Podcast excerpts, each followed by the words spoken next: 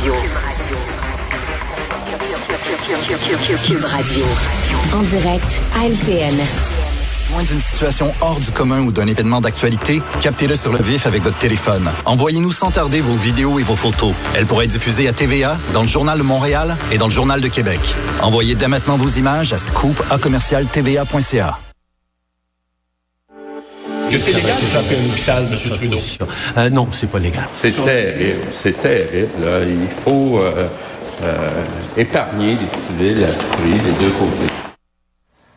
En réaction de M. Trudeau et Legault à cette dernière euh, catastrophe dans un hôpital de Gaza, une frappe terrible qui a provoqué des centaines de morts. Donc, multiplication des horreurs sur le terrain, des manifestations dans le Proche-Orient un peu partout, des loups solitaires qui frappent à l'étranger. Notre joute des analystes euh, commence. Bonsoir tout le monde. Bonsoir. Bonsoir, Sophie. À cet hôpital de Gaza, parlons-en tout de suite. Là, Euh, qui a fait quoi? Là, chacun se défend, euh, accuse l'autre, euh, et ça empire, si c'est possible, la crise humanitaire là-bas. Mais première fois, Emmanuel, que le Canada dénonce là, si clairement, exige le respect du droit humanitaire international. Oui, puis c'est pas surprenant. hein. C'est toujours la même chose en cas de guerre. Plus on monte sur l'échelle de l'horreur, euh, plus c'est facile pour la classe politique de dénoncer et d'être tranchante. Euh, en même temps, ce qui est très particulier puis qu'il faut comprendre, c'est que c'est la première fois qu'on voit une guerre se dérouler aussi en direct à la télé. Là. Euh, ça va beaucoup plus vite. Les, les images choquantes font le tour du monde. L'information circule à la vitesse de l'éclair. Et la réalité, c'est que ça place la classe politique dans une position parfois difficile. Est-ce que M. Trudeau aurait été aussi tranchant si on lui avait posé la question après qu'Israël ait dit avoir les preuves que c'est le djihad islamique et non pas euh, l'armée israélienne qui avait bombardé l'hôpital, je suis pas certaine. Et donc, cette vitesse de réaction nuit peut-être aussi, je pense, à la diplomatie dans les circonstances. Oui, va peut-être provoquer quelques réactions un peu trop rapides. Mais qui est derrière cette frappe? Euh, Israël, ou un tir raté du Hamas ou du djihad islamique? Là, sur les réseaux sociaux, euh, euh, Benjamin Netanyahou s'est s'est défendu. Et Paul, tu, tu parlais un petit peu plus tôt là, à la joute avec euh, justesse là, des, des brumes ou du brouillard de la guerre. hein? On est dedans. Là. Non, donc, c'est la parfaite euh, illustration. Euh, Fogs of War, les brumes de la guerre, Ouais. un formidable documentaire autour de euh, Robert McNamara qui avait initié la guerre du Vietnam, qui l'a amèrement regretté et qui raconte, son récit raconte un peu toute l'horreur de, de la guerre et toute les- la manipulation qu'il y a autour de l'information. Euh, chose certaine, parce que là, Emmanuel le, le souligne, dans les premières secondes, premières minutes, tout de suite, les- le Hamas a accusé Israël qui, qui s'est défendu. Euh, ça nous ramène, et là, qui- a tort, qui a raison, euh, on verra au cours des, des- des prochaines heures. Chose certaine, ça nous ramène à deux réalités fondamentales. D'abord, la guerre est une chose horrible. Deuxièmement, c'est que la seule chose qui est sûre dans ce genre de conflit, c'est que plus rien n'est sûr. Ça pourrait être un accident euh, israélien. Évidemment, on peut pas penser qu'Israël délibérément bombarde un hôpital euh, civil, mais il peut y avoir des problèmes, euh, soit euh, au niveau de l'électronique, qui aurait pu faire en sorte qu'une bombe tombe, euh, ou encore est-ce vraiment le, le Hamas qui, qui a euh, fait une erreur? Parce qu'on sait, ils manipulent leurs roquettes, c'est assez amateur. La version d'Israël, c'est qu'au fond, c'est un tir euh, qui a mal tourné, qui aurait provoqué l'explosion de d'autres roquettes et engendré l'explosion. On- La réalité, Sophie, on ne sait pas encore ce qui s'est passé et je me demande si on le saura véritablement un jour. Ouais, voilà. En tout cas, Mario, arrivée de Joe Biden demain, euh, exercice euh, périlleux s'il en est un là, dans les circonstances. Euh, Mahmoud Abbas a annulé son entretien avec lui euh, en réaction à la, à la frappe sur euh, l'hôpital. Mais qu'est-ce qu'on peut espérer de cette visite du président américain? En commençant par dire que c'est euh, phénoménal l'importance que les États-Unis donnent à ce conflit, à Israël. Parce que là, demain, ça va être la douzième journée. Et on va avoir eu trois visites, deux du secrétaire d'État, Ouais. M. Blinken, et là, le président qui se déplace lui-même euh, en zone de guerre. Donc, c'est énorme.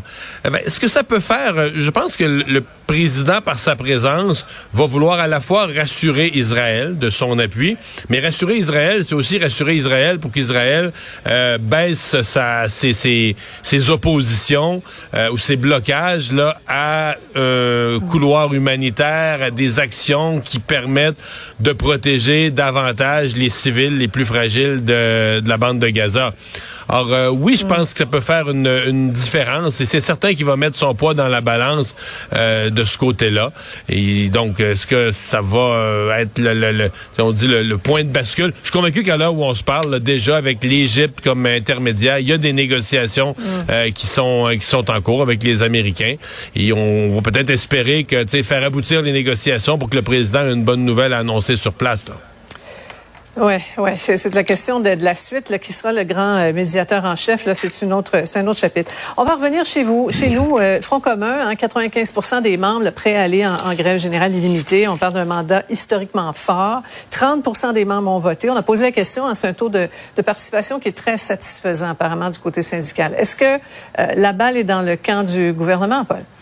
Clairement, parce que j'écoutais entre autres Magali Picard en entrevue au TVA à midi. Mario, tu avais aussi Éric et là, euh, les leaders syndicaux, là, en public et en privé, nous nous disent une chose. Ils sont euh, un peu euh, dépassés par la mobilisation, la, rage qui est latente en ce moment dans, le monde syndical. Pour toutes sortes de raisons, évidemment, le coût de la vie, l'inflation, la nature de l'offre du gouvernement présentement sur la table, symboliquement, le 30% d'augmentation que les députés se sont accordés, le, 21 aux policiers de la Sûreté du Québec. Mettez ça dans la même recette, ça fait une sauce très, très piquante. Et, c'est clair, peu importe la météo extérieure, l'automne sera chaud. Monsieur, euh, Monsieur Legault parlait de, euh, du 31 octobre, la grève de l'Halloween. Au Front mhm. commun, on comprend pas trop. Oui, un petit moment de confusion. Ouais, c'est ça. Est-ce qu'on a agité un fantôme inutilement? Mais euh, chose, chose, certaine, probablement plus en novembre, c'est la stratégie, la, mécanique qui va se déployer du côté du Front commun. Oui, Emmanuel? Oui, moi, je pense que le gouvernement est confronté au fait que sa stratégie de base face à ces négociations-là ne fonctionne pas. Euh, la mobilisation est plus grande que prévu, l'opinion publique est derrière les syndiqués et à un mm. moment donné, il y a un choix qui va s'imposer pour le gouvernement. Maintenir la ligne dure euh, pour obtenir les concessions que le gouvernement qui, selon le gouvernement, sont essentiels pour alléger les conventions collectives, rendre l'organisation du travail plus facile, pour mhm. sauver les services publics. Le prix politique à payer pour ça, cependant, pourrait être très élevé pour le gouvernement. Donc, est-ce qu'on puise dans la réserve du courage et on va jusqu'au bout? Ou est-ce que finalement, on prépare le terrain à une entente pour mhm. acheter la paix? C'est ça le dilemme. En tout cas, euh, Marion, on n'a pas vu ça depuis des décennies, là, ben grève générale illimitée. 1983, 40 ans. Moi, c'est ce qui me frappe d'ailleurs aujourd'hui. J'ai l'impression qu'on en parle. Mais j'ai l'impression que les gens, sincèrement, sans méchanceté, savent pas de quoi on parle. Moi, je vois des gens qui sont mm. sympathiques à la cause syndicale, puis qu'il faudrait qu'ils gagnent plus avec l'inflation, puis que le gouvernement leur règle ça.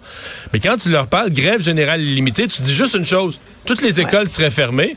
Là, les parents viennent la face longue, la mâchoire qui décroche. Euh, oui, oui, c'est ça. Grève générale illimitée. C'est les services publics. Les garderies. Oui, les garderies, les, écoles, les services publics, les bureaux du gouvernement mhm. fermés. Mhm. Alors, il y a une inquiétude pour les syndicats, je pense. C'est que si tu recours à ce moyen ultime, tu pourrais voir l'appui du public baisser jour après jour. Là. Et ça ou ça, ça, mhm. ça entre dans l'équation.